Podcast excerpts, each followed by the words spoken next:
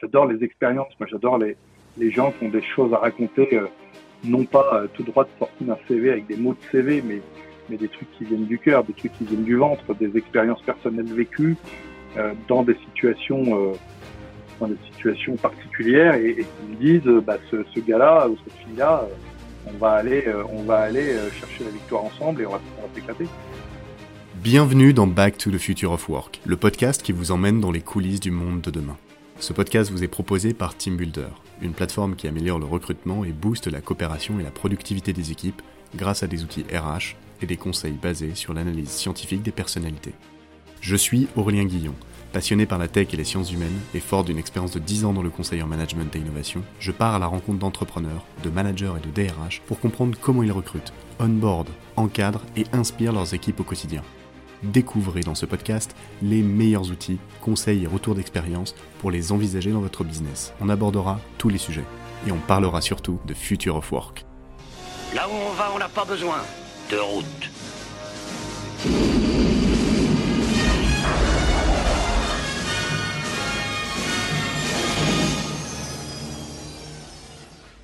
Bonjour à tous. Pour ce nouvel épisode, j'accueille Nicolas Bergerot. Salut Nicolas. Bonjour. Comment ça va? Ben, ça va super bien, ça va super bien. Ravi d'être euh, avec vous aujourd'hui euh, pour échanger sur plein de beaux sujets. Ça va être sympa. Ouais, et surtout sur euh, du Future of Work. Nicolas, euh, toi, tu es CEO, donc cofondateur de fondateur plutôt de l'atelier des chefs. Non, bien cofondateur parce que j'ai fondé l'atelier des chefs avec deux personnes très importantes. Mon frère et un chef qui s'appelle Jean-Sébastien Bonpoil. Donc effectivement, je suis bien cofondateur. On a créé cette belle boîte en 2004, 17 ans déjà. Ok, ok, ok, super, top. Euh, Nicolas, est-ce que tu peux nous parler un petit peu de ton parcours? Mon parcours euh, est celui de ce qu'on peut appeler un bon élève. J'ai fait HEC promo 90. Ensuite, j'ai travaillé euh, trois ans chez L'Oréal. Enfin, non, j'ai fait un service militaire dans la marine d'abord. Une fantastique, fantastique expérience sur la Jeanne d'Arc où j'étais aide de camp du commandant et professeur d'anglais des élèves de l'école navale. Ensuite, j'ai travaillé trois ans chez L'Oréal au marketing grand public en, charge successivement pendant un an des sticks déodorants Ménène puis des mousses à puis des shampoings Elseve. Et puis j'ai quitté ce beau groupe L'Oréal pour aller chez Nestlé, euh, ou plutôt chez Nestlé Restauration, qui s'appelait Nestlé Food Service à l'époque, qui s'appelle Nestlé Professional maintenant. J'ai travaillé trois ans au marketing euh, en France sur une marque qui euh, une marque dédiée au, au food service qui s'appelle Chef. Et ensuite, trois ans comme patron de la filiale à Dubaï, puis deux ans patron de la filiale à Toronto. Et puis après ça, je suis rentré donc l'été 2003 en France et l'été 2004, on a créé, lancé l'atelier des chefs avec François et Jean-Sébastien. Un super parcours. L'atelier des chefs, en deux mots, pour ceux qui ne connaissent pas, malgré, euh, à mon avis, peu nombreux. L'atelier des chefs, deux gros métiers. Un qui est très connu, euh, celui des cours de cuisine pour les particuliers et pour les entreprises en team building. Euh, l'idée, c'est de faire redécouvrir le plaisir de cuisiner. Alors, ça paraît un peu une évidence euh, en 2021, mais en 2004, euh, il n'y avait pas encore Lignac, il n'y avait pas Top Chef, il n'y avait pas Master Chef. Et donc, on est arrivé un peu sur des, comme des ovnis sur ce marché-là, avec des cours de cuisine à l'heure du déjeuner. Euh, on cuisine pendant une demi-heure, on mange ce qu'on a préparé, on repart au bureau ou à la maison. Et ça ne coûte que 17 euros. Et puis du team building culinaire où les boîtes reçoivent leurs clients, leurs prospects, leurs collaborateurs dans un, un cours de cuisine très à la fois sympa et, et pro quand même, hein, parce que bah, il faut bien produire un, un dîner pour tout le monde. Donc ça, c'est le métier qui est le plus connu de l'atelier des chefs, celui qui est peut-être un peu moins connu encore, mais qui progresse. C'est un métier de formation professionnelle en digital à tous les métiers de la main et de l'humain. Euh, donc une plateforme digitale pour former au départ euh, nos métiers, euh, j'ai envie de dire de cœur, hein, CAP cuisine, CAP boulanger, CAP pâtissier. Et puis depuis le début de cette année, plus de métiers autour de l'artisanat et du service à la personne. CAP coiffure, CAP esthétique, CAP petite enfance et le titre professionnel auxiliaire de vie aux familles, ADVF euh, dans, le, jargon. Et donc, euh, avec une vision que d'ici 4-5 ans, on aura une vingtaine de métiers en ligne. Donc, euh, une grosse ambition autour de ce métier de la formation professionnelle en digital. Ça, c'est un super, super ambition. Justement, c'est hyper intéressant parce que tu as commencé euh, par l'atelier des chefs, donc euh, sur des cours de cuisine un peu décentralisés un petit peu partout en France où tu pouvais euh, un peu t'initier, faire du team building à deux ou à, plusieurs, faire, faire des cours de cuisine, tout ça. Et puis, as, comment tu as fait Comment tu fait pour arriver à te dire, OK, la suite logique sur la cuisine, la pâtisserie et le boulanger, tu quoi tu, tu, prends, tu prends la puissance du, du, réseau que tu as pour donner ces, ces formations Et comment tu es arrivé à, ouvrir ton marché à d'autres métiers de l'artisanat? Alors, déjà, il y a eu quatre étapes pour passer de cours de cuisine pour les amateurs à formation professionnelle en digital. Donc, étape numéro un, lancement de l'atelier des chefs, cours de cuisine pour les amateurs en présentiel, dans des ateliers. En 2009, on se met à faire de la formation professionnelle, là encore en présentiel, toujours dans des ateliers. Euh, en 2011, on se met à faire des cours de cuisine en ligne pour les amateurs, ça s'appelle iChef. Et en 2016, on se met à faire de la formation professionnelle en digital, la boucle est bouclée, et ça s'appelle iChef Pro. Euh, donc euh, là, on, on, avait un peu couvert l'ensemble du marché amateur professionnel en présentiel, en digital. Et puis, les préparations au CAP cuisine, CAP pâtissier, CAP boulanger ont objectivement très très bien démarré, voire cartonné, continuent à cartonner. Et donc, à la faveur du Covid qui nous a un peu planté sur la partie atelier, on n'avait plus rien à faire sur les ateliers qui étaient fermés. Et eh ben, on s'est posé pour pour vraiment faire une, une, vraie réflexion stratégique pour se dire est-ce que on reste sur nos métiers de base, les métiers de bouche, euh, qui sont euh, passionnants, hein, honnêtement, euh, extrêmement, extrêmement intéressants, mais qui ne représentent qu'une petite partie de, de l'emploi artisanal en France? Ou bien est-ce qu'au contraire, ben on va sur plein d'autres métiers qui souffrent aussi d'un petit déficit de désirabilité depuis un paquet de temps, qui souffrent aussi d'une pénurie de main-d'œuvre absolument effrayante, et pour lesquels nos formations digitales seraient tout à fait adaptées. Et donc, euh, bah, on s'est lancé euh, avec ces quatre nouveaux métiers, ça cartonne. Et donc, bah, maintenant, on n'a qu'une envie, c'est de, continuer à déployer notre offre sur tous les métiers de la main et de l'humain. Quels sont, les, quels sont les enjeux auxquels tu dois répondre là aujourd'hui, là tout de suite là? L'enjeu très simple, il est qu'en France, on a 4 millions de chômeurs, et puis on a 4 millions de jobs non pourvus. Et donc, moi, ce que je veux, c'est faire correspondre les deux avec la bonne façon de sourcer les demandeurs d'emploi, et les demandeurs d'emploi, euh, ils sont de tous ordres. Alors, demandeurs d'emploi, euh, euh, effectivement, demandeurs d'emploi ou gens qui sont en train d'envisager de, changer de vie, donc reconversion professionnelle. Donc, identifier ces gens-là, leur proposer une palette de métiers possibles. Ensuite, que sur la base de cette proposition de palette de métiers, ils choisissent la formation qui les intéresse. Leur faire faire la formation et certifier cette formation. Ce qu'il faut, c'est qu'à la fin, il y ait un diplôme soit un diplôme de l'éducation nationale, type CAP, soit un diplôme de la branche professionnelle, le titre professionnel. Et puis après, qu'il y ait un job. Et donc, l'idée, c'est de, de, de, de, faire le, de faire et d'animer le tube entre les sourceurs de gens qui cherchent un emploi, nous, la formation, et les employeurs. Et s'assurer que dans les deux sens, ça fonctionne. Parce que de temps en temps, les entreprises disent on manque de monde, donc nous, on est tout prêt à aller en chercher, les former, leur apporter. Inversement, quand on a des gens à former et à certifier, ben, on va être sûr que les boîtes vont les employer après. Ça doit être donnant-donnant. Ok, ok. Tu t'es rapproché de d'autres acteurs euh, dans le monde du recrutement pour lancer ton projet ou c'est quelque chose que tu fais à part euh, avec l'atelier chef?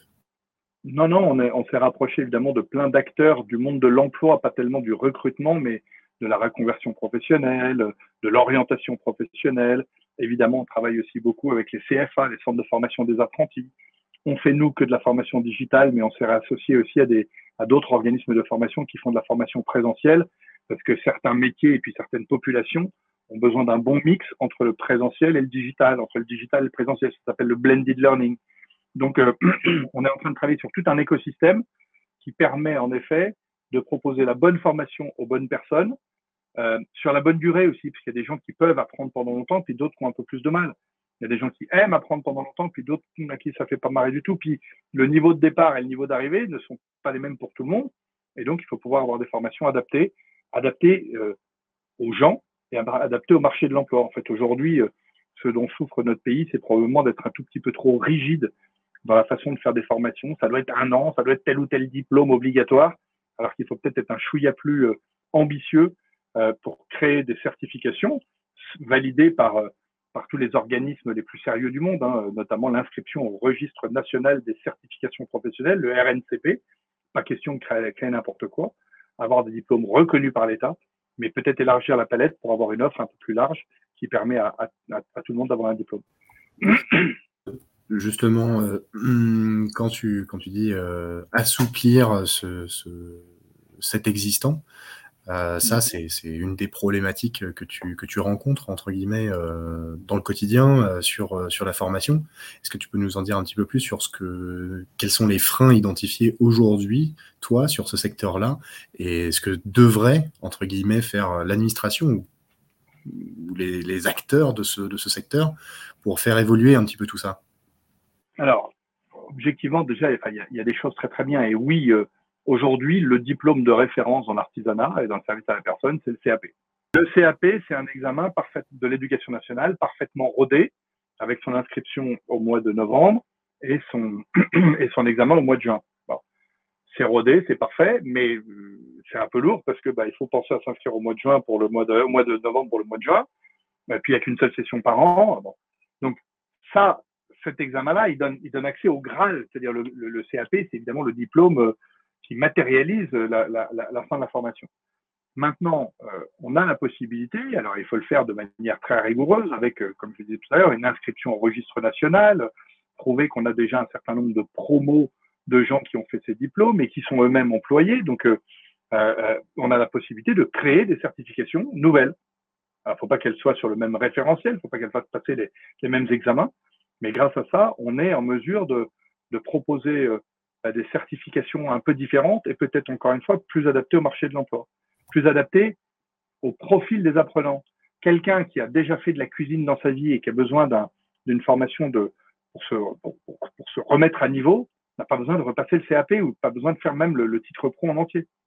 D'accord? Mais en revanche, bah, il faut quand même qu'il ait une formation où il puisse dire voilà, j'ai fait cette formation-là, elle a duré six mois, elle est validée par le RNCP et donc elle vaut quelque chose et donc je peux me remettre à bosser. Ouais, OK, super intéressant. Du coup, euh, ça nécessite forcément d'évaluer, euh, le niveau de la personne qui est en entrée pour ensuite, euh, lui donner, le bout de formation qui permettra d'achever, son sa certification ou son diplôme. Comment tu identifies du coup le niveau? Alors, ce qui est sûr, c'est qu'en effet, il faut pouvoir, évaluer le niveau initial et évaluer le niveau initial, c'est des batteries de tests qui permettent, assez de manière assez rigoureuse euh, d'évaluer le niveau individuel des gens. Euh, et puis, on est en train de postuler un certain nombre de, de projets d'innovation euh, autour de l'intelligence artificielle pour pouvoir, euh, à travers pas simplement des tests qui, euh, heureusement ou malheureusement, peuvent être faits un peu par n'importe qui, mais à travers des échanges qu'on va pouvoir avoir avec les gens, définir quel est le, le niveau initial de, des gens avec lesquels on, qu'on veut former et, et, ainsi leur proposer de la bonne formation. Mais globalement, ce dont on se rend compte, c'est que les gens euh, qui véritablement sont à la recherche d'une formation et d'un job euh, sont assez euh, sont assez honnêtes sur leur parcours et sur leur niveau pour être sûr d'avoir là encore la, bonne formation pour pouvoir rentrer dans la vie active le plus vite possible. C'est ça. C'est il faut faire confiance aux gens parce que les gens, s'ils se décrètent experts, on risque de les mettre dans une situation qui risque d'être compliquée. Donc, les gens sont conscients de ça.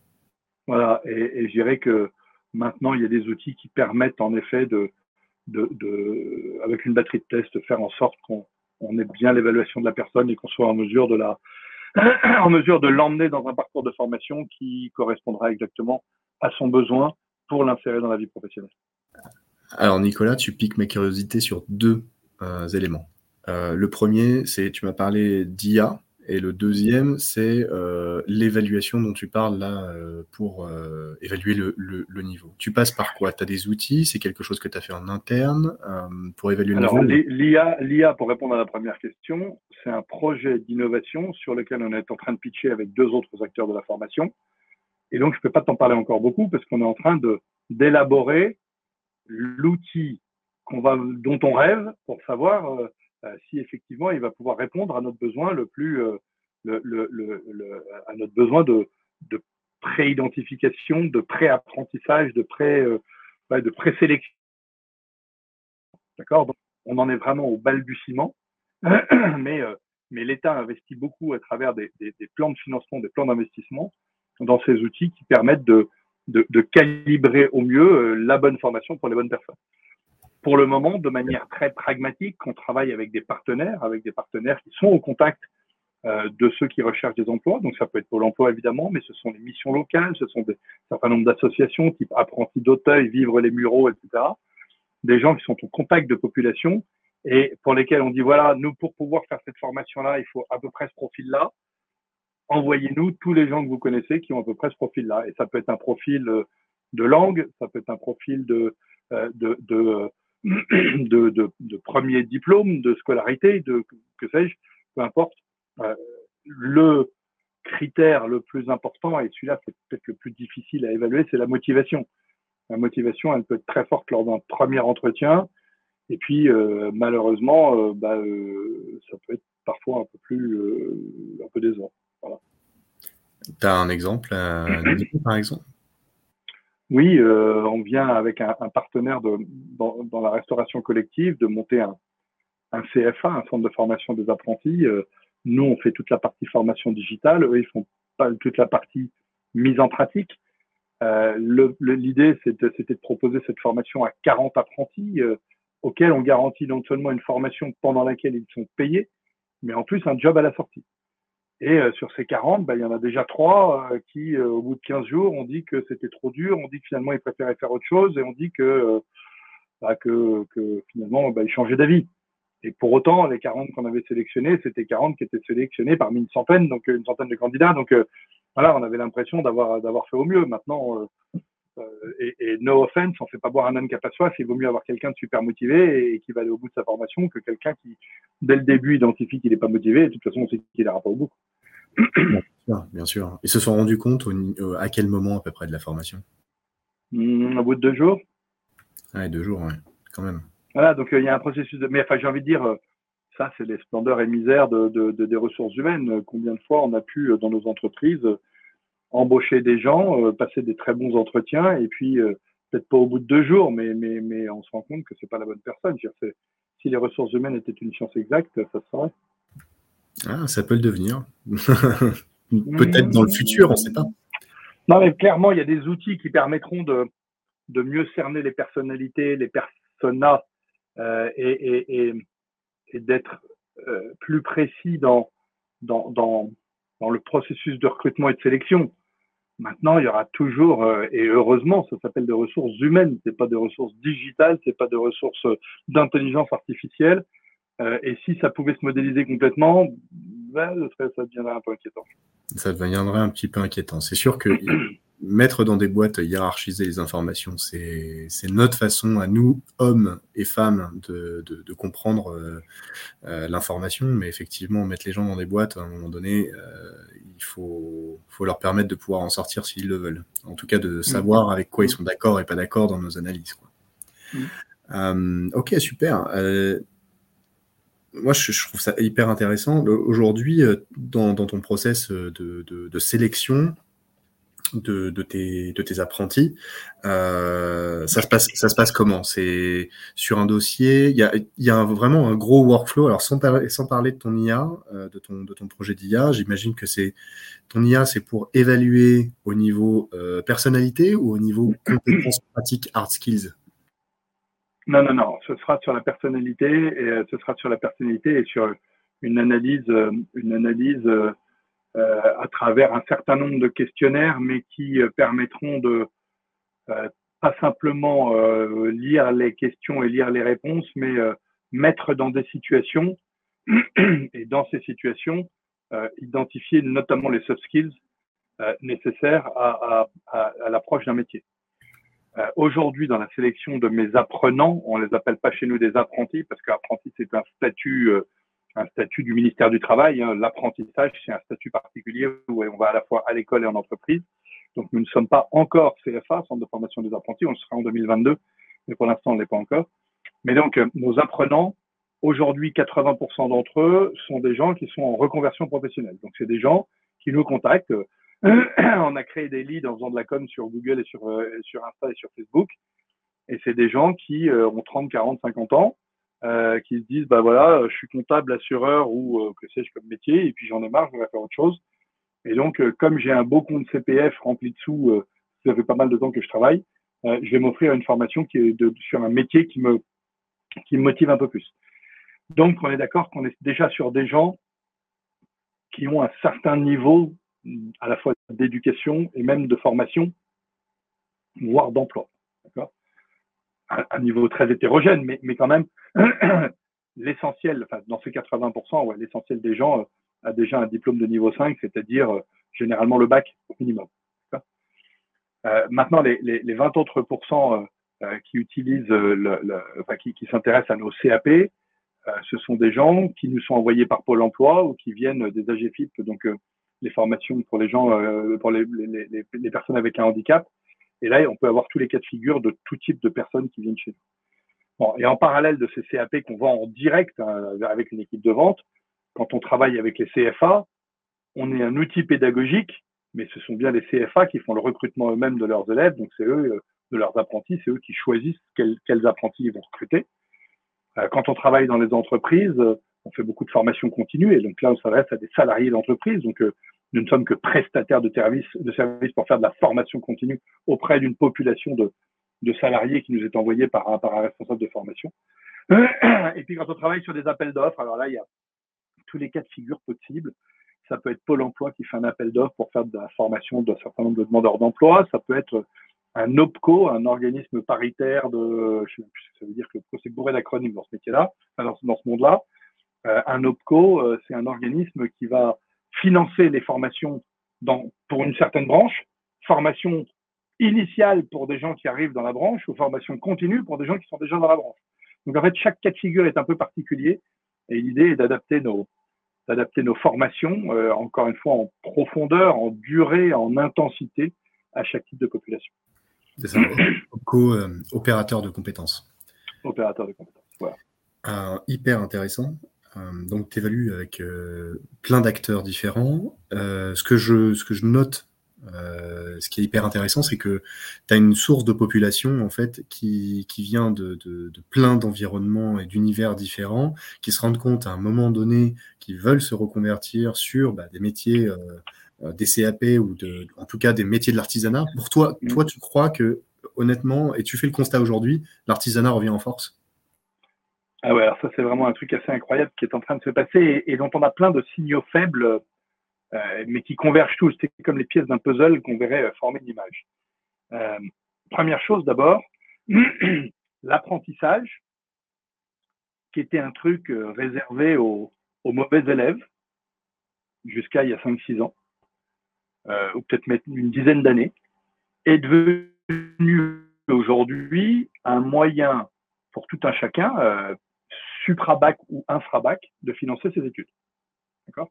Donc, on a de plus en plus de gens qui ont le bac, mais qui euh, vont financer leur BTS ou leur, parcours de fac ou de grande école par de l'apprentissage. Donc, ce mot qui était un gros mot qui voulait dire euh, j'ai échoué en fin de troisième et j'ai été envoyé en, en, bac pro ou encore pire en CAP, euh, ce mot n'est plus un gros mot. D'accord? Tout le monde fait de l'apprentissage. Point numéro un.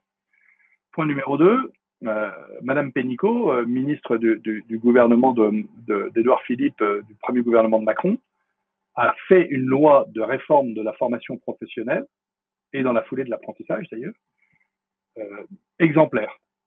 Exemplaire. Je le dis, c'est pas politicien, c'est quoi Vous n'avez rien à voir. C'est juste que quand je dis exemplaire, c'est à, à, deux titres. Un, parce que ça peut servir d'exemple, mais surtout que ça s'est servi de l'exemple allemand et suisse. Ça fait 30 ans qu'on voyait que les Suisses et les Allemands savait mettre en place de l'apprentissage dans tous les métiers et que nous, on disait, ben, on sait pas, on sait pas, on sait pas. Bon, mais eux, ils l'ont mis en place. Et grâce à ça, avec la réforme des contrats d'apprentissage, avec la réforme de la formation pro et donc du CPF, tout d'un coup, on a mis en place des outils qui permettent à chacun de se former en début, en milieu ou, ou en, fin de carrière. Euh, cette réforme, elle a permis euh, dans toutes les branches d'avoir de, de, des aides de l'État sur euh, pour prendre les apprentis, c'est ça? Alors, elle a déjà euh, renversé euh, le modèle économique des CFA. Avant, un centre de formation d'apprentis, c'était un, établissement qui recevait des dotations de budget.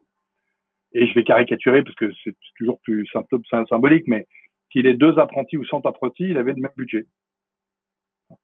Maintenant, un CFA, il est financé au nombre d'apprentis qui viennent chez lui. Donc, euh, bah, il y a une notion de, de, de performance qui est assez nouvelle dans ce monde-là. Et le financement des contrats d'apprentissage euh, a fait que euh, bah, des entreprises se sont mises aussi à créer leur propre CFA d'entreprise. Euh, c'est tout un, un, dispositif qui fait que on va mettre de l'argent sur la formation d'un apprenti. c'est pas de l'argent qui est, qui est mis sur un compte utilisé par des organismes de formation plus ou moins obscurs, avec des, des tonnes de, de, de, de lignes hiérarchiques qui vont, qui vont bouffer tous les moyens. C'est de l'argent qui est dédié à un apprenti pour qu'il fasse son apprentissage dans un centre, dans un, un, centre de formation, dans un organisme de formation et dans une entreprise. Donc globalement, euh, cette réforme-là, déjà, elle a un tout petit peu clarifié le monde de fonctionnement de l'apprentissage. Et puis le budget CPF, le compte CPF, euh, euh, ça, avant ça s'appelait le CIF, puis le DIF, c'était du temps de formation, personne ne comprenait rien à rien. Et là, tout d'un coup, c'est devenu un compte en espèces, sonnante et trébuchante, donc tout le monde dispose, et j'encourage tout le monde à aller voir son compte CPF. Il y a une appli qui s'appelle Mon compte formation. Il suffit de mettre son numéro de sécu et, euh, et on sait ce dont on dispose comme budget pour se former. Et une fois qu'on sait ce dont on dispose comme budget pour se former, on a un catalogue de formation qui donc ont été validés euh, à la fois par les services de l'État, par la Caisse des dépôts et consignations, qui permettent de s'offrir, de s'acheter une formation, la formation que je veux, pas la formation que mon patron veut, pas la formation, hein, celle qui m'intéresse, hein, qui peut soit nourrir mon job d'aujourd'hui ou bien nourrir euh, ma reconversion de demain. Hein. Donc, il y a eu des réformes assez structurantes et des outils qui ont facilité l'accès à la formation. Donc, si je résume, l'apprentissage en force, euh, c'est-à-dire, euh, c'est plus devenu un gros mot. Ouais. Ensuite, une réforme euh, pro professionnelle, donc du monde du travail. Une réforme avec... politique, une réforme politique pour mettre un enjeu d'investissement sur l'apprentissage et sur la formation pro. Du coup, qui permet à, à, de révolutionner un peu le CFA, c'est-à-dire qu'un organisme va envoyer en amont potentiellement des gens qui seraient intéressés pour, euh, pour prendre des apprentis et ces centres de formation envoient une information à l'administration et l'administration se dit voilà je vais te financer tant euh, tant d'apprentis. C'est comme ça c'est comme ça que ça fait ouais alors non non parce qu'un CFA en fait c'est une école et donc l'école son idée c'est de trouver à la fois des apprentis qui vont venir chez elle et des entreprises qui vont faire le pendant de la formation. Ils sont intéressés. en gros c'est 20% en cours et, et, et 80% dans l'entreprise. D'accord? Donc euh, ça reste toujours son rôle. Simplement aujourd'hui, un CFA, euh, ben, s'il a 100 apprentis, il est payé à 100 fois X. Hein, il y a des contrats, alors il y a des, des coûts, des coûts contrats qui sont différents d'une branche à l'autre. Euh, s'il a 10, euh, 10 apprentis, ben, il va être payé 10 fois X. Et puis c'est tout. Voilà, comme ça que ça marche. Ok. Et le CFA ça, a besoin de demander euh, à, aux entreprises de manifester leur intérêt pour prendre un apprenti chez eux. Si, si, si, parce que, parce que le CFA, il est toujours le go-between entre un apprenti et une entreprise, de toute façon. Donc, il faut à la fois trouver des apprentis, trouver des entreprises et faire matcher les deux. Okay. okay. Mais à partir du moment où, où, où tout le système de, d'organisation financière euh, a, été, a été clarifié, ça simplifie pour tout le monde. Et puis, dernier élément qui est vachement important, c'est que, euh, et ça, je pense que c'est peut-être un peu le Covid qui a, enfin, le, le Covid est, est, est, est la, une espèce d'environnement intellectuel qui fait que aujourd'hui les gens veulent des métiers avec du sens. Et avoir un métier qui a du sens, c'est un métier euh, qui est par exemple tout sauf euh, trader euh, avec un ordinateur qui fait tout en nanosecondes pour des, milliards d'euros, un métier, un métier autour de l'armement, du travail des enfants. Enfin voilà, le sens, il peut avoir plein de choses. Euh, avoir du sens pour beaucoup de gens, c'est aussi avoir un, métier où on fabrique, où on crée, où on produit. Quoi de mieux dans l'artisanat et dans le service à la personne que de produire des, produits et des services qui ont une utilité pour la société. Et puis, pendant le Covid, tout d'un coup, on s'est mis à parler des métiers essentiels. C'est quoi un métier essentiel? C'était un métier euh, de production, un métier de contact, un métier d'échange. Et donc, tout d'un coup, là aussi, ces métiers ont été revalorisés. Euh, donc, il euh, y, a, y, a, y, a, y a, et puis le dernier point peut-être, c'est que à la faveur de la mondialisation, on se rend compte qu'il y a beaucoup de métiers qui ont été beaucoup beaucoup mis en avant euh, parce que il fallait être dans les technos, dans le tertiaire, etc. Mais tous les métiers du tertiaire, bah, un jour c'est Google et, ou, les Chinois qui le font à notre place. Mais de toute façon, euh, voilà, nous on n'aura plus de valeur ajoutée à le faire nous-mêmes. Donc, euh, donc euh, tout ça mis bout à bout fait que l'apprentissage, la formation pro, les métiers de l'artisanat et du service à la personne ont tout d'un coup retrouvé un intérêt pour les jeunes, pour leurs parents, pour les proviseurs d'école, pour les patrons de, de, de, lycées professionnels ou de CFA, pour les entreprises. Enfin, voilà, je te dis, il y a une espèce de d'ajustement des planètes, d'alignement des planètes, de, de conjonction des faits qui fait que, que euh, ce qui était absolument improbable il y a dix ans devient probable. Encore une fois, c'était chez nos voisins, on le voyait, on le savait, mais chez nous, on, on trouvait plein de raisons pour dire que c'était pas possible. Bon, ben maintenant, ça l'est possible. Voilà. Pardon? Tu l'avais anticipé ou c'est un constat que tu as fait avec le Covid du coup? Non, non, j'avais euh, euh, j'avais senti il y a quatre ans qu'il y avait un fort intérêt pour en tout cas les métiers de bouche. Ça, c'était venu quand on avait créé l'atelier des chefs, tout d'un coup, la corvée ménagère euh, était devenue un truc un peu glamour. Et puis la corvée ménagère était un peu glamour. C'est la cuisine qui était devenue glamour. Donc dans la foulée, il y a Top Chef qui est arrivé. Et puis Top Chef a fait que le, le, le, cuisinier, le chef barbu tatoué est devenu une espèce d'idole, euh, d'idole mondiale euh, du, du, du PAF. Et donc, bah, pourquoi pas avoir un plombier star, un menuisier star, un maroquinier star, un coiffeur star, une esthéticienne star, enfin, valoriser tous ces métiers, on en a besoin. On en a besoin. De toute façon, quoi qu'il arrive dans notre monde mondialisé, on va continuer à avoir des fuites d'eau, on va continuer à avoir besoin de se faire couper les cheveux, euh, les femmes de se faire maquiller, et voilà. Donc, euh, ces, métiers-là, ils sont, ils sont beaux, ils sont nobles. Ils ont été dévalorisés pendant des années parce qu'on a fait croire à tout le monde que si tout le monde avait son bac, euh, tout d'un coup, ça allait tout changer. Bon, ben, on a été obligé de baisser le niveau du bac pour que tout le monde l'ait. Et pour autant, aujourd'hui, c'est plus compliqué de trouver un plombier que de trouver un toubib. Donc, donc voilà, il y a, du boulot, quoi. Il y a du boulot. Et, les faits, les, mois qui passent, les années qui passent, nous donnent raison et nous donnent envie d'accélérer encore ce process de, déploiement de cette plateforme de tous les métiers de la main et de l'humain. Il y a, un gisement de boulot, un gisement de plaisir, un gisement gisement d'épanouissement personnel qui est absolument incroyable. Hum, Nicolas, tu encadres combien de personnes aujourd'hui euh, à l'atelier des chefs? Et quand, quand je dis encadrer, c'est comment est réparti un petit peu ton staff? On a une centaine de collaborateurs aujourd'hui euh, une cinquantaine qui travaillent directement dans les ateliers, donc des gens qui sont dans notre métier de base euh, d'atelier des chefs, donc de, de restaurateurs avec un, un degré d'innovation, puisque chez nous, les clients cuisinent avant de, avant de déguster hein, ou avant de manger. Euh, mais donc une cinquantaine de personnes qui bossent opérationnellement dans les ateliers, une trentaine qui bossent pour la formation professionnelle en digital, euh, et puis une vingtaine qui servent de service support en, en, finance, en marketing, en, IT, euh, web et compagnie, et en ressources humaines. Ok, ok. Aujourd'hui, euh, toi, le virage que, que tu as, amorcé avec, euh, avec l'atelier des chefs sur, sur la formation, tu, tu l'as fait. Comment tu l'as transmis à tes équipes? Ben, Ça a été un vrai pari, un vrai challenge, là encore, au milieu d'une crise qu'on a tous traversée avec, avec résilience et, et passion. 15 euh, mars 2020, les ateliers des chefs s'arrêtent sans euh, perspective, sans savoir quand est-ce que ça allait rouvrir. Bon. Finalement, ça rouvre le 15 juin et puis ça referme le 30 octobre et là jusqu'au 15 juin suivant.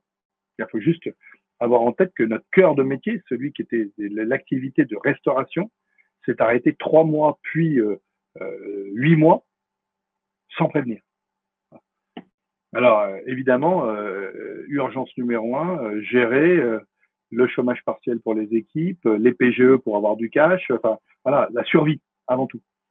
Donc on a géré ça euh, aussi bien que possible. Et puis euh, la survie, c'est pas simplement euh, l'entreprise, le cash, c'est aussi le, lien avec les équipes qui tout d'un coup se retrouvent à distance, chez elles, loin, pas loin, seul, pas seul. Enfin voilà, comprendre un peu qui est où, qui fait quoi. Et puis donc ça c'est, j'ai envie de dire le, le, premier confinement où là on, on gère au mieux euh, pour s'assurer que, en gros, euh, un, la boîte va pas planter, et deux, qu'on va pas planter qui que ce soit dans notre boîte euh, parce que parce qu'on aurait, on serait passé à côté d'une détresse individuelle et personnelle qu'on n'aurait pas qu'on n'aurait pas compris. Mmh. Et puis, quand en septembre-octobre, on sent que, ça repart en sucette et que on, on, fonce tout droit vers un deuxième confinement, là, on se dit non seulement il faut sauver la boîte, mais surtout il faut lui donner des perspectives pour l'avenir. Or, ça faisait deux, trois ans que les CAP, cuisine, boulangerie, pâtisserie, non seulement frémissaient, mais, mais marchaient de mieux en mieux. Et là, on s'est fait une vraie semaine de réflexion stratégique pour se dire, OK, qu'est-ce qu'on fait?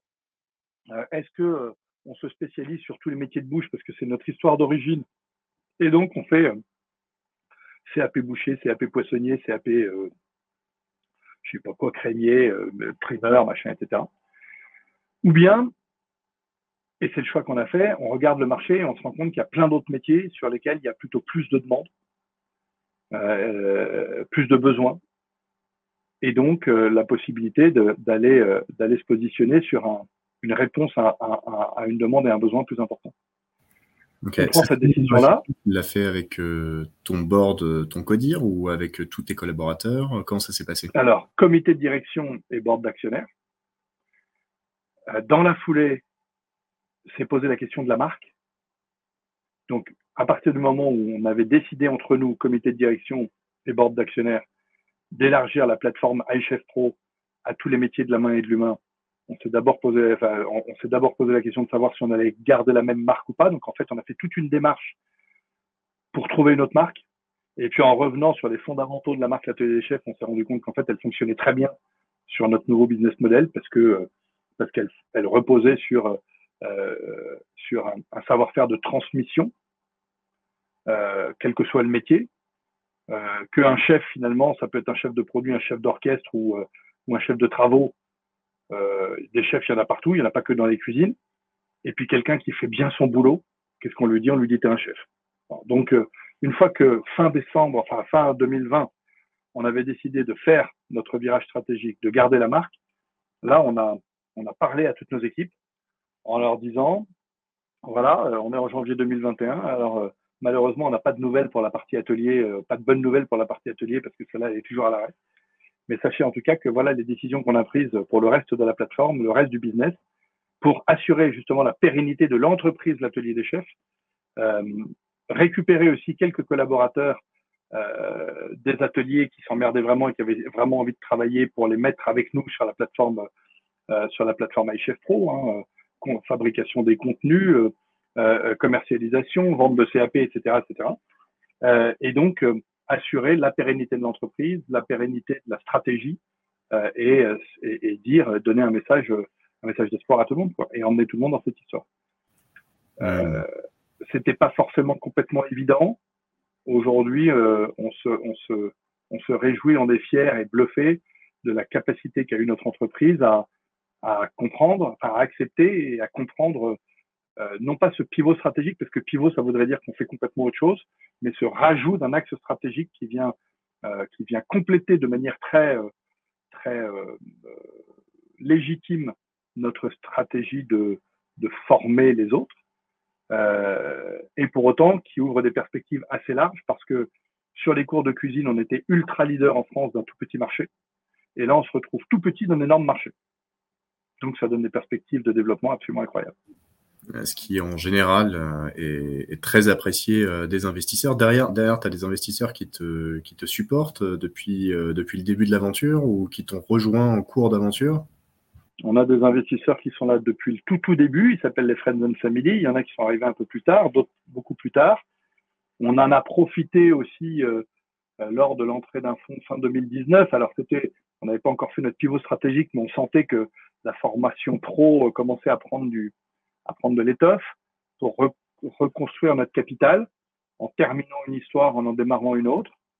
Euh, et là maintenant, on a, on a deux fonds avec nous euh, euh qui, bah, qui ont adhéré à ce pivot. Et, mais reste à voir s'ils vont nous accompagner longtemps, parce que là, le, nouvel axe stratégique est un axe évidemment très très différent du précédent. Et les deux fonds précédents, ils étaient quand même sur un axe mixte sur, sur, un business mix. Donc euh, à voir, mais pour l'instant, on a deux fonds avec lesquels on s'entend très bien. Ok, super, super, super intéressant. J'ai peut-être un mot pour toi, euh, au lieu de pivot, vu que tu n'aimes pas pivot euh, de, l'un à l'autre, mmh. tu dis que c'est quelque chose qui se rajoute ou même qui s'étend. diffraction, le mot diffraction stratégique. Quand diffraction stratégique, oui, j'aime bien, peut-être, peut-être que c'est ça le mot. Ça fait, ça fait un peu savant, mais, mais, mais j'aime bien, tu sais, plus tu vas dans la formation professionnelle euh, de la main et de l'humain, plus il faut que tu aies des mots simples. Et, alors la diffraction, ça va beaucoup parler à, tous les métiers de l'optique, peut-être ou des chimistes, peut-être un peu moins à d'autres. Mais je retiens le mot en tout cas. Donc étendu d'offres alors. Étendu d'offres. Euh, hyper intéressant. Hum, moi, moi j'aimerais, j'aimerais bien qu'on fasse un peu de monnaie euh, là pendant pas, pas trop longtemps, mais euh, qu'on, qu'on voit un petit peu comment. Parce que ça fait combien de temps que tu as, créé l'atelier des chefs? Plusieurs 17 ans. 17, ans, juillet 2004. Parce que faire 20 ans, donc du coup, à mon avis, tu dois avoir beaucoup, beaucoup d'enseignements à nous donner du côté du management.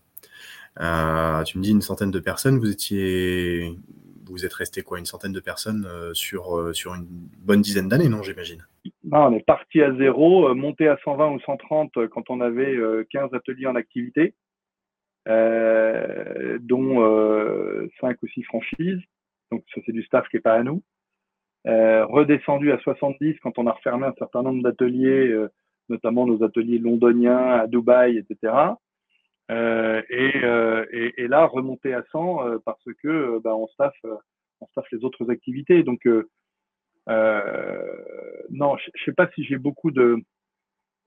Honnêtement, le management, c'est à la fois passionnant et tellement difficile. Tellement difficile parce que. Justement, c'est. qu'est-ce qui est le plus difficile? on a envie, euh, on a envie d'emmener les gens dans une histoire, dans une aventure. Euh, mais cette aventure, euh, voilà, elle est, elle a un instant donné. Nous, ça fait 17 ans qu'on est dedans, les trois fondateurs, mais on a vu passer quand même un paquet de gens qui ont pris part, une part longue, une, une, part courte, une part longue, à un bout de notre histoire. je me souviendrai toujours de la fierté qu'on a eue au début à staffer nos ateliers, et puis au bout de deux ans ou deux ans et demi, on a eu notre premier départ quelqu'un qui a quitté l'entreprise. J'ai cru que c'était la plus grande des trahisons. Je comprenais même pas. Depuis, euh, j'ai appris à m'endurcir un peu. Parce que statistiquement, j'ai plus embauché de gens que je n'en ai vu partir. Sinon, j'aurais plus personne dans l'entreprise. Mais j'en ai quand même vu beaucoup partir. Donc, je me suis un peu endurci et je me suis rendu compte que, que euh, voilà, euh, chaque, chaque moment passé avec un collaborateur est un moment d'une richesse incroyable. Maintenant, il faut savoir profiter de chaque collaborateur quand il est là, parce qu'on ne sait pas combien de temps ça va durer. Surtout dans des métiers euh, dans la restauration où c'est un peu compliqué. Quoi. Hmm. Pardon, je t'ai coupé. Tu me parlais de la collaboration. Non, non, toi tu disais sur la collaboration, tu disais quoi? Non, je disais que, je disais que des, collaborateurs, et notamment dans le monde de la restauration, on, on a un turnover qui est vachement important. C'est des métiers, j'aime pas dire un métier dur parce que qu'il y a d'autres métiers durs, mais c'est un métier exigeant. Il faut bosser le soir et le week-end. Et on le voit bien maintenant, on l'entend à la télé partout. Il n'y a plus personne qui veut bosser dans le métier, il faut bosser le soir et le week-end. Maintenant, euh, bah, encore une fois, quand on n'a pas de taf, euh, il vaut mieux aller bosser en restauration que, que se morfondre chez soi. Donc euh, voilà. Après, il est vachement important aussi, en tant que chef d'entreprise, de quel que soit le métier, de créer les conditions d'un travail épanouissant et puis d'accompagner de, les gens dans une progression. Euh, moi, j'adore faire de la formation pour des gens qui vont rejoindre les entreprises. Un jour, je voudrais faire aussi un petit livre blanc de la formation pour les managers qui accueillent euh, dans l'entreprise. Ah, mais tu, que, tu, connais déjà toutes les questions euh, que je vais te poser à l'avance ou quoi Non, mais parce que parce que les millénials, on les accueille pas, on les accueille pas comme on accueillait la, la, la Gen Z et encore moins la Gen Y. Euh, parce qu'aujourd'hui, euh, nos collaborateurs, nos collaborateurs veulent du sens. Parce que en restauration, c'est assez marrant de voir que les boîtes euh, qui sont parties, qui sont nées d'un concept, je pense à l'atelier des chefs ou à Big Mama ou à Paris New York, etc. C'est des boîtes qui ont été conçues par des, créées par des, gens qui sortaient d'écoles de commerce et qui ont choisi la restauration comme un secteur de business, mais qui n'étaient pas eux-mêmes fils de restaurateurs et qui avaient vu euh, euh euh, des générations et des générations de gens, rejoindre ce métier-là et se faire taper dessus pour le plaisir de taper dessus. Bah, c'est marrant, ces boîtes-là, elles ont moins de mal à recruter que d'autres. donc, il va falloir éduquer l'ensemble, l'ensemble des patrons de PME dans l'artisanat et dans le service à la personne pour leur dire que leur actif numéro un, c'est leurs équipes. Et que tant qu'elles n'ont pas compris que leur actif numéro un, c'est leurs équipes, bah, ça risque d'être compliqué, le développement risque d'être compliqué. Quoi. Ça, ça pourrait même être la première phrase du podcast euh, pour l'extrait, tu vois. Euh, justement, comment, comment et avec quoi tu encadres les hommes et les femmes dans ton organisation? Je parle, je parle par exemple des rituels, des outils, des process. Qu'est-ce, qui est important pour toi, Nicolas, euh, pour encadrer tes, tes, tes, collaborateurs et collaboratrices? Alors, plusieurs choses importantes. la première, c'est que nous sommes trois fondateurs et que je ne sais pas comment font les gens qui créent une boîte tout seul et qui la gèrent tout seul. Euh, alors moi, c'est mon frère et un chef. Ça peut être euh, des gens qu'on connaît, des gens qu'on connaît pas, des gens qu'on aime, des gens qu'on n'aime pas. Non, il vaut mieux que ce soit des gens qu'on aime. Mais, mais en tout cas, euh, en tout cas, euh, pour moi, euh, déjà au niveau de au niveau des fondateurs, c'est tellement riche d'être trois que déjà c'est un cadeau. Ensuite, euh, c'est un cadeau, mais il faut pas que ce soit un cadeau exclusif. Il faut que ce soit un cadeau inclusif. Et après, il faut faire rentrer euh, des gens dans un comité de direction. Et un comité de direction qui doit avoir euh, euh, de grandes qualités. et, et l'idée, pour moi, pour des fondateurs, c'est d'avoir un comité de direction où chaque, membre du comité de direction est dans sa partie meilleur que les autres. y compris que les fondateurs. Aujourd'hui, c'est une personne responsable du marketing qui est meilleure que moi en marketing. D'abord parce que j'ai 53 ans et que lui, il en a 30, euh, et que donc, bah, il connaît mieux le nouveau marketing que moi, le nouveau marketing. Euh, et même chose pour les RH, et même chose pour les finances. Moi, je suis un, un chef d'orchestre, je suis pas, je suis pas le meilleur en tout, loin s'en faut. Donc, un comité de direction, euh, pardon? Savoir s'entourer. Savoir s'entourer et, et, de gens, euh, ne pas avoir peur de s'entourer de gens meilleurs que soi. Euh, et puis après, ben, chacun dans sa, chacun dans, dans sa BU, chacun dans, dans son rôle, animer son équipe. Alors ça, c'est mon frère qui aime bien dire ça que quand même l'équipe la plus importante, c'est le codir. On a chacun notre équipe. Moi, je suis responsable commercial et donc euh, j'ai toutes les ventes. Il y en a qui sont responsables du market, etc. L'équipe la plus importante, c'est quand même le codir parce que c'est quand même lui qui fait avancer la, boîte. Donc c'est celui qui doit avoir euh, la, primeur de, la primeur de, la qualité de la réflexion et de la formation. Bon, mais chacun doit animer ses équipes. Et puis nous, on a un truc qu'on aime bien, qu'on a piqué chez Price Minister, euh, qui s'appelle qui s'appelle le Shorei Shiki. Le Shorei Shiki, c'est une réunion qu'on fait tous les vendredis matins à 9h30.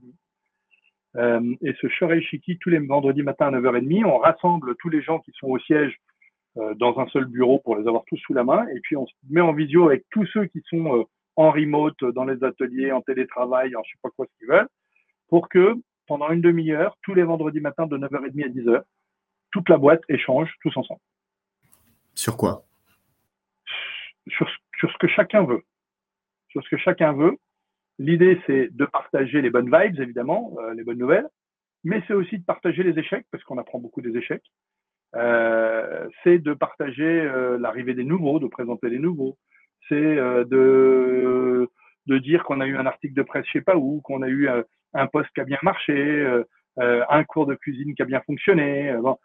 Et on essaye, alors avec mes deux associés, on essaye de, de faire les monsieur loyal de cette réunion euh, pour la dynamiser un peu, parce que le vendredi matin, il y en a quelques-uns qui peuvent éventuellement avoir euh, la tête dans le sac. Mais, donc l'idée, c'est d'animer cette réunion, de donner la parole à tout le monde, être certain que toutes les BU, tous les services, sont euh, interpellés et peuvent prendre la parole. Ils ne veulent pas tous la prendre, mais peuvent la prendre. Et honnêtement, c'est une demi-heure d'immense bonheur quand on est le manager de la boîte ou l'un des managers de la boîte que de voir chacun apporter sa petite pierre à l'édifice, chacun dans son style, chacun à sa façon. Donc ça, c'est très chouette. Et puis, dernier élément qui est peut-être, qui fonctionne peut-être un chouïa à moi. Alors, moi, je suis un malade de réseaux sociaux, j'adore, mais on a un workplace, donc le, le Facebook professionnel, euh, où chacun, euh, là encore, peut poster euh, ses réalisations, ses succès, ses questions, ses échecs. Bon. C'est pas d'un dynamisme euh, achevé, mais ça permet quand même d'échanger sur pas mal de petits trucs. Euh, il y en a, un peu comme comme dans toute organisation, il y en a 20% qui font 80% des publications et, et, et, ça anime les autres et donc c'est pas plus mal, mais c'est assez rigolo. Voilà. Donc c'est, c'est, euh, il y a à la fois du digital et du présentiel, il y a de l'humain et, du euh, et, du et du et du moins humain. Enfin voilà, on essaye de on essaie d'utiliser tous les tous les outils possibles euh, pour pour fédérer nos belles équipes. Ok, donc là on a on a, on a un outil digital, donc euh, Workplace de Facebook, qui est un réseau social interne sur lequel vous allez interagir. Et il y a des rituels, donc le vendredi, euh, vendredi matin. La réunion que tu me disais, c'était quoi? C'était Chic and Shock Le Shorei Shiki, ça s'appelle. Alors, je ne saurais pas te dire, c'est vrai, je crois, je crois que c'est un, mot japonais que Price Minister a découvert quand ils se sont fait racheter par Rakuten. Euh, et c'est Pierre Kosciusko Morizet qui nous avait parlé de ce Shorei Shiki. On a bien aimé le, à la fois le nom et le concept, et donc on a lancé le Shorei Shiki chez nous. Ok, ok, ça marche. Euh, Nicolas, comment toi tu onboardes les nouveaux chez euh, Atelier des chefs? Hum, Là, il y a deux niveaux de nouveaux. Euh, les nouveaux qui me concernent particulièrement, enfin, sont dans le CODIR. Euh, ben, D'abord, je les vois en entretien de sélection euh, et, euh, et, évidemment, je me tiens largement au courant de leur processus de, de, de recrutement. Euh, et puis il y a tous ceux que que c'est pas moi qui recrute. Euh, et donc euh, je demande à la responsable des ressources humaines de m'organiser tous les mois une réunion d'une heure, une heure et demie avec tous les nouveaux qui sont arrivés d'un coup pour pouvoir un les rencontrer, mettre un, un, prénom sur un visage. Je déteste dire bonjour sans dire le prénom, donc je m'astreins, j'essaye de, de, me souvenir des prénoms de tout le monde, même si c'est pas toujours facile. Euh, le café avec une réunion. Pardon? Le café avec le boss. Ouais, c'est le café avec le boss euh, où Moi, je leur euh, raconte euh, ma vie, mon œuvre en une seule fois à tous pour éviter de la répéter dix fois. Et puis eux me, disent d'où ils viennent et surtout et surtout pourquoi ils nous ont rejoints. Et c'est toujours un moment assez passionnant parce que il peut y avoir dans la même salle un comptable, un marketeur, un vendeur et, et un chef. Donc c'est assez marrant. Euh, ils ont tous des motivations différentes à nous rejoindre et, et on essaye de, de, de, rassembler tout ça sous un chapeau, euh, sous un chapeau d'une vision stratégique commune. Ok. Tu as eu des, des, des, moments où, euh, pour ce, pendant ce, ce café, tu t'étais rendu compte que après le processus de recrutement, que ça allait pas le faire et que tu as eu raison ou pas raison? Non, pas à ce moment-là, honnêtement. Pas à ce moment-là, parce qu'à ce moment-là, on est encore dans le moment, quand je les vois, ils ont par définition moins d'un mois d'expérience. Euh, ils sont encore tout, tout nouveaux, tout frais. Alors oui, il y en a dont je vois tout de suite qui sont assez extravertis, assez force de proposition, d'autres un peu moins. Mais selon les métiers, euh, j'ai besoin de gens très extravertis ou moins extravertis. Donc euh, non, c'est pas à cette occasion-là que je vais dire non, non, on s'est trompé, ou bien au contraire, génial, on a trouvé la bonne personne. D'abord parce que je trouve que le recrutement est vraiment la chose la plus compliquée du monde et que pour le coup, j'ai pas trouvé la martingale. Euh, j'ai pas trouvé la martingale qui fait que je ne me trompe plus. Et si je l'avais trouvé, je serais bien inquiet parce que parce qu'en fait, euh, je crois qu'elle n'existe pas. Je me souviens d'être retrouvé dans une dans une réunion d'anciens de L'Oréal avec Geoffroy Roux de Bézieux euh, depuis qu'il était déjà patron du Medef hein, et, euh, et, et, avec tous les succès euh, euh entrepreneuriaux qu'il a eu, enfin comme cadre chez L'Oréal entrepreneuriaux qu'il a eu. Il y avait une question à un moment où on lui avait demandé ce sur quoi il avait pas le sentiment de ne pas avoir progressé et il avait dit sur le recrutement parce que le recrutement, c'est tellement aléatoire. Enfin, on a tous passé des entretiens chez les uns, chez les autres. Bah, on sait bien que par définition, on donne le meilleur de nous-mêmes en entretien et que, et que donner le meilleur de soi-même, bah, c'est comme si on demandait à quelqu'un d'être aussi bon en sprint qu'en marathon. Bah, on peut pas courir à 30 à l'heure pendant, pendant du 42 km comme on court à 30 à l'heure pendant, 40, pendant 100 mètres. Donc, euh, bah, par définition, euh, euh, on donne le meilleur de soi-même en entretien et, et c'est compliqué de, de, de, de, produire la même chose euh, sur la durée de toute une carrière ou même de d'un an. Enfin, voilà. Donc voilà, on se trompe. C'est chiant, mais c'est pas très grave. Toi, tu t'es déjà trompé du coup euh, en recrutement. Quand, quand tu ah bah, mille fois. dans le recrutement du coup? Pardon Comment Quand est-ce que quoi? À quel moment euh, Avant, tu mettais beaucoup les mains dans le recrutement? Tu, en, toi, tu m'as dit tout à l'heure, tu t'occupais plus de la partie commerciale. Donc, du coup, tu, j'imagine que tu vas avoir beaucoup plus de poids sur la décision d'un recrutement dans ton secteur, euh, sur, euh, sur cette, cette partie-là, en tout cas de la boîte. Mmh. Euh, Qu'est-ce qui, pour toi, euh, va déterminer déjà quels sont les types de postes que tu recrutes? Et euh, qu'est-ce qui va être déterminant pour toi pour sélectionner, dire OK, go, no go sur un profil? Alors, euh, moi, je ne suis impliqué dans le recrutement que des membres du comité de direction et des vendeurs grands comptes. Donc, par exemple, il y a un paquet de vendeurs de CAP euh, qui sont des, vendeurs euh, qui reçoivent des leads et qui font de la vente par téléphone. Je ne participe pas à leur recrutement. Donc, j'ai toute un, une partie recrutement de, de, de, commerciaux plutôt grands comptes et, euh, et comité de direction. Les critères, c'est atroce ce que je veux dire, mais c'est vraiment complètement intuitif. C'est atroce parce que d'abord, euh, euh, c'est pas, c'est pas euh, objectif. Et puis en plus, et puis en plus, à partir du moment où je dis que je me trompe, mais je veux dire, c'est que je pars du principe que si on est plusieurs à contribuer à un recrutement, on peut pas tous se tromper à l'intuition. En revanche, maintenant, ce que je regarde sur les CV, et moi, ce, que je, ce, sur quoi j'interroge les gens, c'est ni leur diplôme ni leur parcours, parce que les diplômes, maintenant, on peut avoir de très beaux diplômes, mais, euh, en fait, il y a, marqué qu'on a, enfin, si on cherche un peu, et sur LinkedIn, on voit tout de suite, en fait, on n'a pas passé trois ans dans l'école ou quatre ans dans l'école, on y a passé trois mois, on comprend plus rien. Moi, ce que je veux, c'est les tripes. C'est les tripes, c'est les expériences, c'est les autres activités, comme on dit parce que c'est là que je vois quelle est la mentalité des gens. Et il y a un truc que j'ai découvert qui est vraiment un facteur clé pour moi maintenant de sélection, c'est le scoutisme. J'ai jamais été scout de ma vie, mais j'ai maintenant une statistique assez forte pour dire que tous ceux qui ont été scouts euh, ont un meilleur état d'esprit que les autres. Et là, je parle d'état d'esprit, je parle évidemment pas de compétences professionnelles, à part, pour fabriquer une tente ou un feuillet. Hein. Euh, mais en revanche, il y a un état d'esprit chez les anciens scouts qui est bien meilleur que chez tous les autres. Dans les commerciaux. Grand compte. Dans tous les métiers. Dans tous les métiers. Dans tous les métiers. Dans tous les métiers. Ok. Parce qu'en fait, des scouts, il y a plein de profils de scouts différents. Euh, et, et, et, donc, on va les retrouver potentiellement dans tous les métiers. Mais j'ai remarqué que tous ceux que j'ai pu recruter et qui avaient le profil scout, alors, est-ce qu'ils sont restés tellement plus longtemps? J'en sais rien. Hein. mais en tout cas, il y avait un, un esprit d'équipe qui, pour moi, est quand même euh, l'un des facteurs euh, les plus importants dans une entreprise. Quoi. Ce qu'il faut, c'est que dans le succès et dans l'échec, euh, on, on, joue en équipe. Quoi.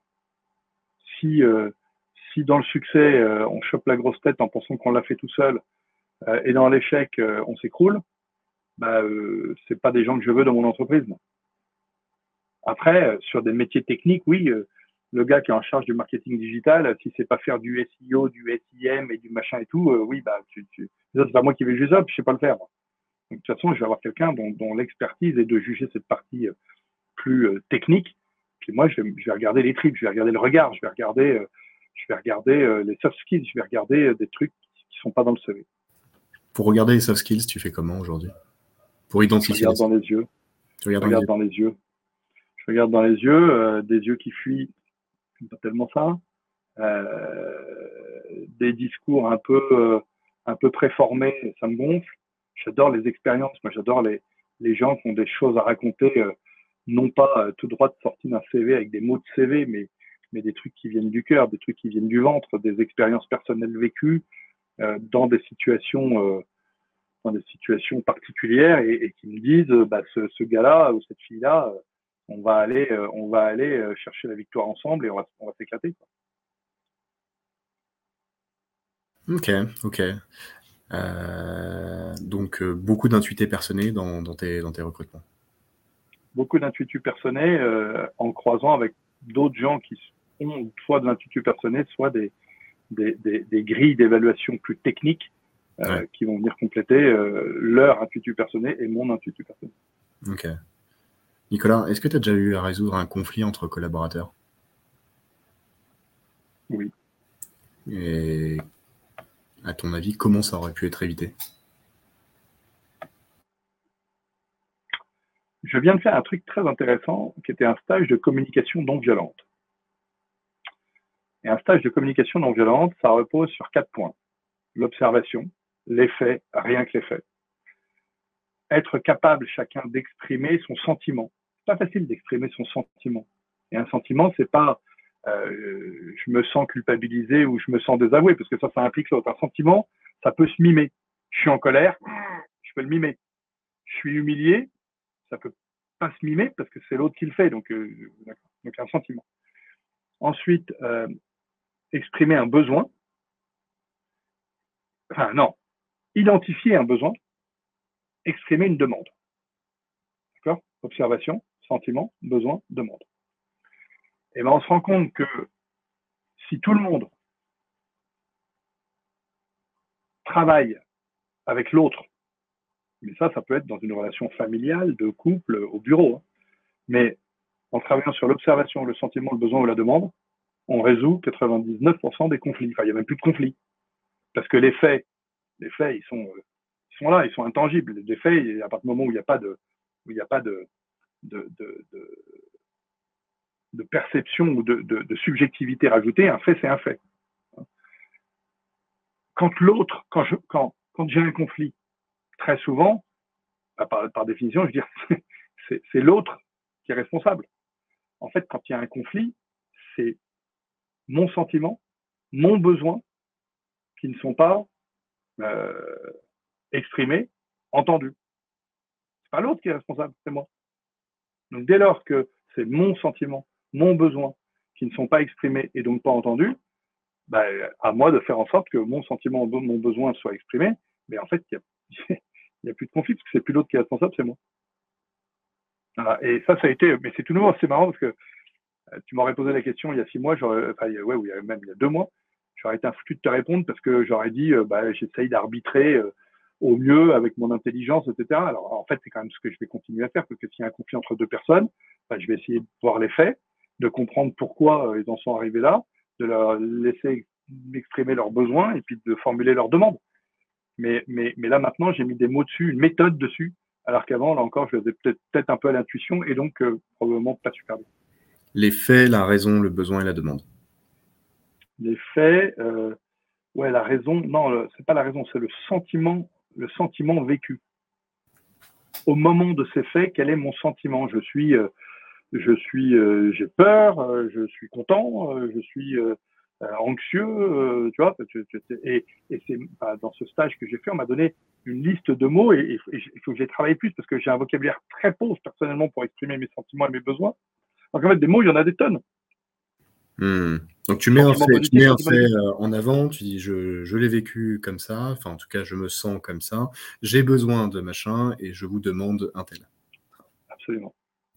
Absolument. Et après, euh, et ça c'est plus euh, François, mon, mon frère et associé qui est en train de mettre ça en place, mais c'est aussi euh, mettre une méthodo, euh, méthodo business pour que chacun ait des objectifs, un objectif global, être le leader sur mon marché. Être le leader sur mon marché, ça donne un goal, donc c'est OGSM, objectif. Goal, c'est euh, faire 10 millions d'euros de chiffre d'affaires. Des stratégies pour euh, euh, atteindre ce goal. Et puis, comment je vais pouvoir mesurer la mise en place de mes stratégies? Pas mesurer si je fais bien mon chiffre, parce que mon chiffre, c'est à la fin de l'année, c'est le 31 décembre à 23h59 que je saurai si j'ai fait mes 10 millions. Mais est-ce que je mets bien en œuvre toutes mes stratégies qui vont me permettre de faire mes 10 millions?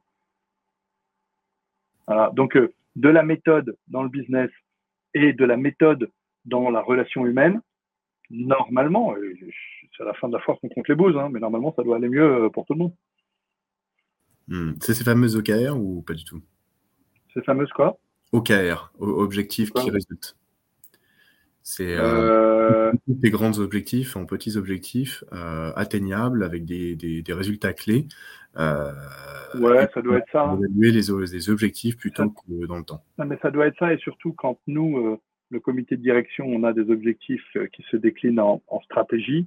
Les stratégies, nos stratégies deviennent les objectifs des autres, et petit à petit, ça se cascade, et, et finalement, chacun est bien aligné sur un objectif commun, puisque chacun était sur une déclinaison de l'objectif global de la boîte.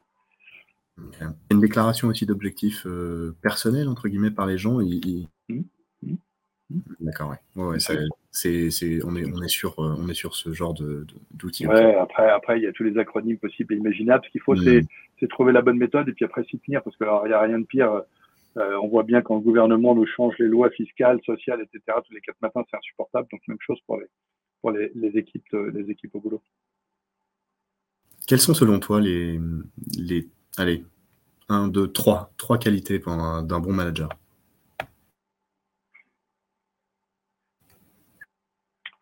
Euh, vision. Un manager, euh, la vision, euh, un manager, il est, il est là pour donner la direction de l'entreprise et, faire en sorte que tout le monde se dise il y a un pilote dans l'avion. Il n'est pas fait pour faire, il est fait pour faire faire, pour, aller dans le sens de la, réalisation d'objectifs sur lesquels on s'est tous mis d'accord, mais qui correspondent au développement stratégique de l'entreprise. Euh, empathie, c'est-à-dire comprendre que, enfin, moi je suis pas du tout un tueur, hein, donc euh, j'ai une furieuse envie de réussir parce que j'adore réussir, euh, mais jamais ce sera au dépens euh, ni d'une personne dans mon équipe, ni d'une personne hors de mon équipe. Soyons très clairs. Quand j'ai autre chose à faire que de que de marcher sur mon que de marcher sur mon prochain. Donc cette empathie, c'est c'est comprendre les problématiques de l'autre, client ou collaborateur, et faire passer euh, son, ses problématiques personnelles avant nos problématiques business communes. Partant du principe que ça va aider nos problématiques business, hein, c'est jamais complètement euh, désintéressé, mais, mais, cette empathie est importante. Et puis la troisième, c'est l'enthousiasme, parce que parce que quand on est chef d'entreprise ou manager, il en faut des tonnes et des tonnes, parce qu'en fait, on n'a jamais le droit d'être non, Jamais. Jamais. Ok. Vision, empathie, enthousiasme. Ça me rappelle la, vision quand tu dit euh, donner la direction, ça me rappelle une, une, phrase. Euh, C'était, euh, Je sais pas si tu la connais, celle-là, c'est dites aux gens euh, où aller, vous serez surpris des résultats, plutôt que comment. Tu donnes la direction, pas là. C'est, je crois que c'est le général Patton, mais je suis pas sûr. mais, j'aime bien ça, et, d'ailleurs, ça rejoint un peu ce qu'on disait en début de conversation. Enfin, aujourd'hui, euh, les gens veulent comprendre le pourquoi et non pas le quoi ou le comment. Ils s'en foutent du quoi et le comment. Ça fait le pourquoi. si tu es d'un côté d'un pont, tu dis bah en fait l'objectif les gars c'est d'aller de l'autre côté de la rivière. T'en as qui vont construire. Et plutôt que si tu avais dit bon bah on construit tous un pont, bah t'aurais limité euh, les, les, gars qui auraient construit des avions, des bateaux, des. Mais je rajouterais, je rajouterais aussi pourquoi est-ce qu'on veut aller de l'autre côté de la rivière. Sinon, euh, puis on construit un pont, on va de l'autre côté de la rivière, puis après, qu'est-ce qu'on va se dire Ben non, on a envie d'aller de l'autre côté, on va traverser le pont. Non, on va de l'autre côté de la rivière parce que là-bas, il y a une prairie dans laquelle euh, il y a plus à bouffer, il y a des animaux sauvages, il y a, il y a, il y a des gens qu'on va rencontrer, il y a tout ça. Donc, c'est pour ça qu'il y a le, il y a, il y a le, le où et le pourquoi, enfin, le, euh, cette, cette, latitude dans la décision de l'équipe, plus qu'en effet dire quoi faire, qui est ne, plus ni moins que le terrorisme. Euh, mais, mais aussi euh, le, le, pourquoi on va faire ça. Hmm. Et c'est en ça que c'est en ça que la vision est vachement importante. Euh, pas de dire on veut être les leaders de la formation professionnelle, c'est dire il y a 4 millions de chômeurs aujourd'hui qui savent pas qui savent pas quel métier ils veulent faire. Bah, proposons-leur plusieurs métiers pour qu'ils trouvent le métier de leur rêve. Je m'en fous moi d'être le leader de la formation professionnelle. Ça n'a pas de pas un objectif en soi. Quoi. Ton t'es animé par euh, rendre service? T'es animé par quoi, en fait euh, Avoir ton, un impact positif euh, dans la société? Je, traduis ça comme ça. Hein. Oui. Oui, j'aime faire des choses qui ont du sens et qui sont utiles. J'ai rien contre les traders en nanosecondes bah, qui, qui, font des transactions où ils savent même pas ce qu'ils vendent, à combien ils le vendent et à qui ils le vendent, mais, mais je trouve que ça n'a pas beaucoup de sens. Euh, déjà, quand on faisait des cours de cuisine et qu'on apprenait aux gens à, faire une belle bavette aux échalotes, euh, c'était formidable. Euh, mais maintenant, en, plus de ça, permettre aux gens de, se former, de choisir leur métier et de construire leur vie, et pour reprendre cette espèce de porte ouverte, de réussir euh, dans la vie et de, réussir leur vie, et non pas de réussir dans la vie, bah, ça a beaucoup plus de sens. Et d'ailleurs, notre mission d'entreprise, a évolué, c'était remettre les Français au fourneau. Ça avait côté assez pragmatique et, et, et didactique. Euh, depuis trois ans, c'est aider chacun à s'accomplir. Ça laisse un peu plus de justement de, de l'attitude, de l'attitude dans la, dans l'interprétation. Ouais, c'est top. Euh, ok, super. Euh, j'ai, on attaque, on attaque la, la, la, fin, la fin du podcast. Mmh. Et j'ai encore deux, trois questions à te poser. Et là, on va se faire un, un petit exercice de pensée, si tu veux bien. Euh, selon toi, quels sont dans le futur les process et pratiques qui vont disparaître? Euh, Super compliqué ça parce que euh, parce que j'ai envie de dire qu'il y a un certain nombre de process de chiffres qui vont disparaître. Maintenant, lesquels, à quel rythme et remplacés par quoi, différent, difficile à dire, mais mais objectivement, il y a un moment où avec les outils qu'on met en place, euh, la comptabilité euh, devrait se simplifier. Euh, dans le juridique, on se rend compte que il y a généralement 90% d'un document qui peut potentiellement être un copier-coller, et puis 10%, et c'est là que les bons avocats ou les bons juristes font la différence, c'est qu'il ne faut pas se planter sur les 10%, parce qu'on a 100 pages à lire, 90 qui servent à rien et 10 qui, enfin, qui servent à rien, ou en tout cas qu'on a déjà lu 15 fois, donc on, on les lit vite, mais pas de bol, au milieu, c'est pas regroupé 90 pages puis 10 pages malheureusement. Au milieu des 100 pages, il va y avoir l'équivalent de 10 pages qui vont être des choses hyper importantes, qui vont structurer euh, un deal, une vision, un accord, euh, voilà. Euh, mais, mais voilà, ce sera, ce sera pas complètement, ça va pas disparaître, ça va juste être profondément transformé. Euh, quoi d'autre je sais pas, j'avoue que j'avoue que euh, je peux te poser une question autrement si tu veux. Euh, qu'est-ce qui aujourd'hui, toi, te prend beaucoup de temps et que tu aimerais euh, automatiser? Qu'est-ce qui te prend le plus de temps et qui n'a pas beaucoup de valeur ajoutée dans ton métier?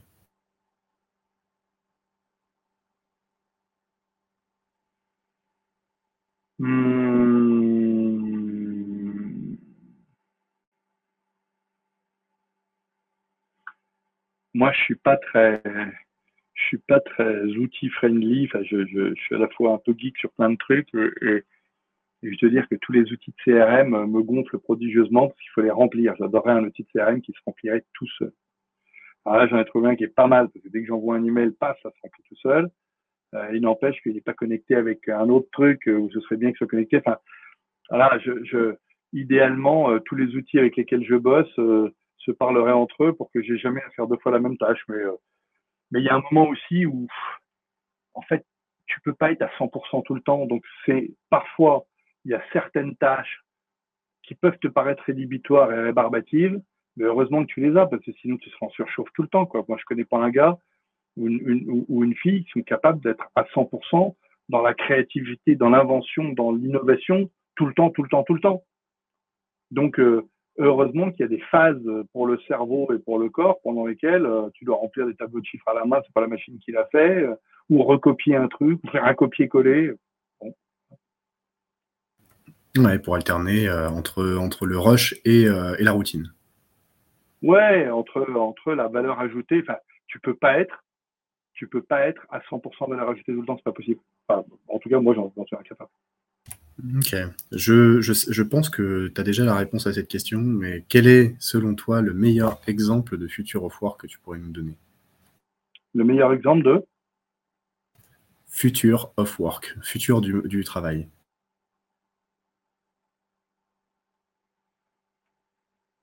Et ça, j'ai déjà la réponse à ça. Non, j'adorerais avoir la réponse. Il y a une chose qui est sûre, c'est que euh, je ne crois pas au télétravail universel. Trouve ça sordide. Euh, je crois néanmoins que on a une, on a de mauvaises habitudes en France de faire durer les journées. C'est-à-dire de parfois manquer d'efficacité quand on est au bureau et donc de faire durer les journées et donc de pas avoir suffisamment de, frontières euh, ou en tout cas une frontière pas forcément très nette et, en tout cas qui, est mouvante. Euh, pourquoi dans les autres pays ils arrivent à faire du 9h 18h et pas nous? Peut-être du, du, du 8h30 18h ou du 8h30 17h30 d'ailleurs. Nous euh, c'est rare qu'il y ait une vraie activité professionnelle avant 9h30 dans plein de boîtes. Et après, ça dure le soir. Et puis, quand il y a une heure et demie de transport avant, puis une heure et demie de transport après, les journées rallongent. Quoi. En fait, le boulot, c'est génial. Moi, j'adore bosser. Enfin, pour quel moment on m'arrêterait de bosser aujourd'hui puis pas demain non plus, puis pas hier.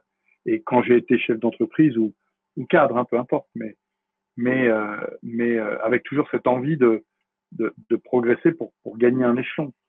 Euh, mais j'adore aussi ma vie perso et je trouve parfois que je bosse trop. Donc, je pense qu'un meilleur équilibre better work balance, ce, ce work and life balance serait pas mal. Ok, ok. Toi, tu, tu penses que tu bosses trop, mais tu adores bosser. Mais j'adore, j'adore bosser parce que je trouve ça, je trouve ça, enfin, attention, je suis tellement, j'ai du cul. Moi, je, dirige une boîte dans le domaine que j'adore, qui était la cuisine. Maintenant, un autre domaine que je découvre, qui est la formation et qui est super. Enfin, je, fais partie des ultra privilégiés, mais, mais je trouve ça très chouette. Enfin, ouais, il n'y a pas un matin où je me lève en me disant, non, fais chier d'aller bosser, quoi. Jamais. Bon, mais euh, mais euh, pour autant, euh, pour autant, d'abord, ça a été beaucoup beaucoup de sacrifices. Alors maintenant, mes enfants sont plus grands, mais c'est con parce que j'ai un peu plus de temps d'enfant, mais mais mais ça a été beaucoup beaucoup de sacrifices quand même. Mes enfants entre 2000, 2004 et 2014, je les ai pas vus beaucoup. 10 ans, c'est long hein, pour des enfants. Ouais, ils étaient tout petits. Bah, bah, ouais, bah, ils étaient pas si petits que ça quand même, parce que maintenant ils ont entre entre 26 et 20, donc euh, 10 ans, euh, 10 ans, ça fait beaucoup quand même. Ouais, bien sûr. Bien sûr, bien sûr. Bah, c'est la, la vie d'entrepreneur. Tu, tu t'aurais aimé euh, faire les choses autrement ou euh, alors, c'est une question en général que je que je pose pas, mais quelles sont les erreurs que tu as faites entre guillemets et, je, et que et que tu referais pas aujourd'hui en tout cas? Des erreurs, j'en ai fait des tonnes. J'en ai fait des tonnes. Euh, si tu avais une seule chose à changer, ce serait ce serait quoi peut-être? C'est pas une erreur, mais si, si j'avais su, mais après, ça, ça se commande pas, si j'avais su, j'aurais entrepris plus tôt. Mais je n'ai entrepris que quand j'ai eu une idée. Donc, euh, de toute façon, la question ne se posait pas. Mais, mais, euh, mais c'est un tel investissement personnel, physique, euh, humain, que j'aurais adoré le faire un peu plus tôt. Donc, quand je vois des jeunes qui se lancent à 25 ans en tant qu'entrepreneur, je ne les envie pas en tant que tels parce que moi, j'ai beaucoup, beaucoup capitalisé sur mon expérience de grand groupe. Mais je me dis que bah, peut-être ça va moins peser sur leur sur leur santé quoi. Mais c'est pas une erreur, c'était c'était c'était comme ça et puis pas autrement. Maintenant, des erreurs de business, j'en ai fait plein. Euh, j'ai toujours été d'une impatience effrayante et, et l'impatience est, est, est, génératrice de mauvaises décisions. Vouloir aller trop vite, vouloir changer trop vite, notamment quand j'étais dans ma grosse boîte, dans mes grosses boîtes là, je voulais changer de job tout le temps et j'étais impatient et, je sais que c'était gonflant, mais euh, enfin c'était gonflant pour mon entourage interne et externe. Maintenant, euh, c'est aussi parce que je voulais bouger tout le temps et que je montrais une certaine ambition et un certain enthousiasme que je bougeais. Enfin, voilà, mais mais ouais, je ne regrette rien, rien de rien. Ok, ok, super. Ça aurait pu être fait totalement différemment, mais moi, bah, des gens, bah, d'ailleurs, mes deux associés sont extrêmement différents, mais je ne regrette rien de la façon dont moi j'ai géré, euh, j'ai géré euh, ma carrière de bout en Génial. Nicolas, si tu devais donner un nom à cet épisode, ce serait quoi?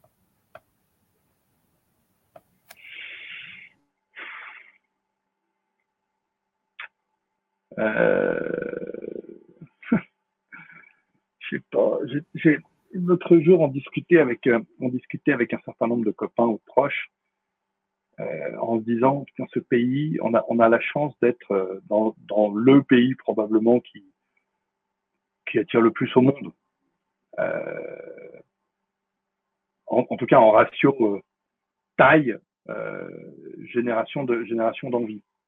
Bien sûr, tout le monde rêve des US, machin, etc. Mais le pays qui a le plus fort pouvoir d'attraction rapporté à sa taille, c'est quand même notre, pays, notre beau pays de France. Et, on a des blocages aujourd'hui, euh, on a des blocages institutionnels, euh, humains, euh, certains hérités de très très loin. Je pense qu'on n'a toujours pas digéré la Révolution française, etc. Mais il y a un truc, et, et, on l'a évoqué là, il y a quelques minutes, revaloriser la valeur travail, faire faire comprendre aux gens que euh, il n'y a pas de saut métier, ça c'est pas moi qui l'ai inventé, euh, et que euh, quel que soit le job, dans quel que soit le métier dans lequel on va commencer, il est possible de grandir. Et donc, euh, c'est toi le pro du podcast c'est toi qui trouveras un, titre, mais mais pouvoir euh, dire que tout est possible. Et notamment maintenant, alors moi je, viens du monde des grandes écoles ultra privilégiées où tout est possible parce que déjà tu as une carte de visite incroyable. Euh, et maintenant, je découvre le monde des apprentis, euh, de jeunes gens qui ont un talent inouï et qui, à la force de leur passion, de leur, de leur enthousiasme et de leur travail, vont faire beaucoup mieux que beaucoup d'élèves de grandes écoles. et notamment, on était au prix, pardon, ma réponse elle est un peu longue hein, pour, pour, ton truc, mais c'est important. On était à la remise des prix du meilleur apprenti de France au mois de juin, et là j'ai vu 190 gamins qui avaient 18 ans, qui étaient les meilleurs de leur catégorie, et dans, dans chaque métier. Et les plombiers, c'est pas que cuisine, le truc euh, glamour, col bleu, blanc, rouge qu'on voit, des cols bleu, blanc, rouge euh, euh, de meilleurs ouvriers de France ou de meilleurs apprentis de France. Il y a des plombiers, il y a des électriciens, il y a des tanneurs, il y a des toiletteurs canins, il y a des techniciens de surface, parce qu'aujourd'hui, être un technicien de surface et garantir la propreté d'une centrale nucléaire ou d'un hosto pour éviter les maladies nosocomiales, c'est un, métier extrêmement valorisé. Bref. Ou auxiliaire de vie aux personnes, ou puéricultrice, et tous ces jeunes qui étaient les meilleurs de leur catégorie, tu sentais qu'ils étaient prêts à, à, tout donner pour leur métier. Et il y avait euh, dans, le, dans, les, dans ceux qui donnaient les prix avec moi, il y avait Franck Provo qui était là. Et Franck Provo, euh, il a un CAP de coiffure, il a 1000 salons de coiffure. Bon, donc il est parti avec un CAP de coiffure. Et maintenant, c'est un des chefs d'entreprise euh, les plus valorisés de France. Bon. Donc tout est possible. Donc euh, revaloriser le travail, euh, euh, donner du goût au travail, euh, aimer aimer travailler, enfin voilà, je, faire en sorte faire en sorte qu'on arrête de dire que travailler est une aliénation, que travailler euh, c'est l'exploitation de l'homme par l'homme, euh, que bah, tu vois, je, je, sais pas comment le dire, tu trouveras le titre. Mais, voilà, c'est pas, moi qui trouve le titre. C'est pas moi qui le trouve, c'est toi.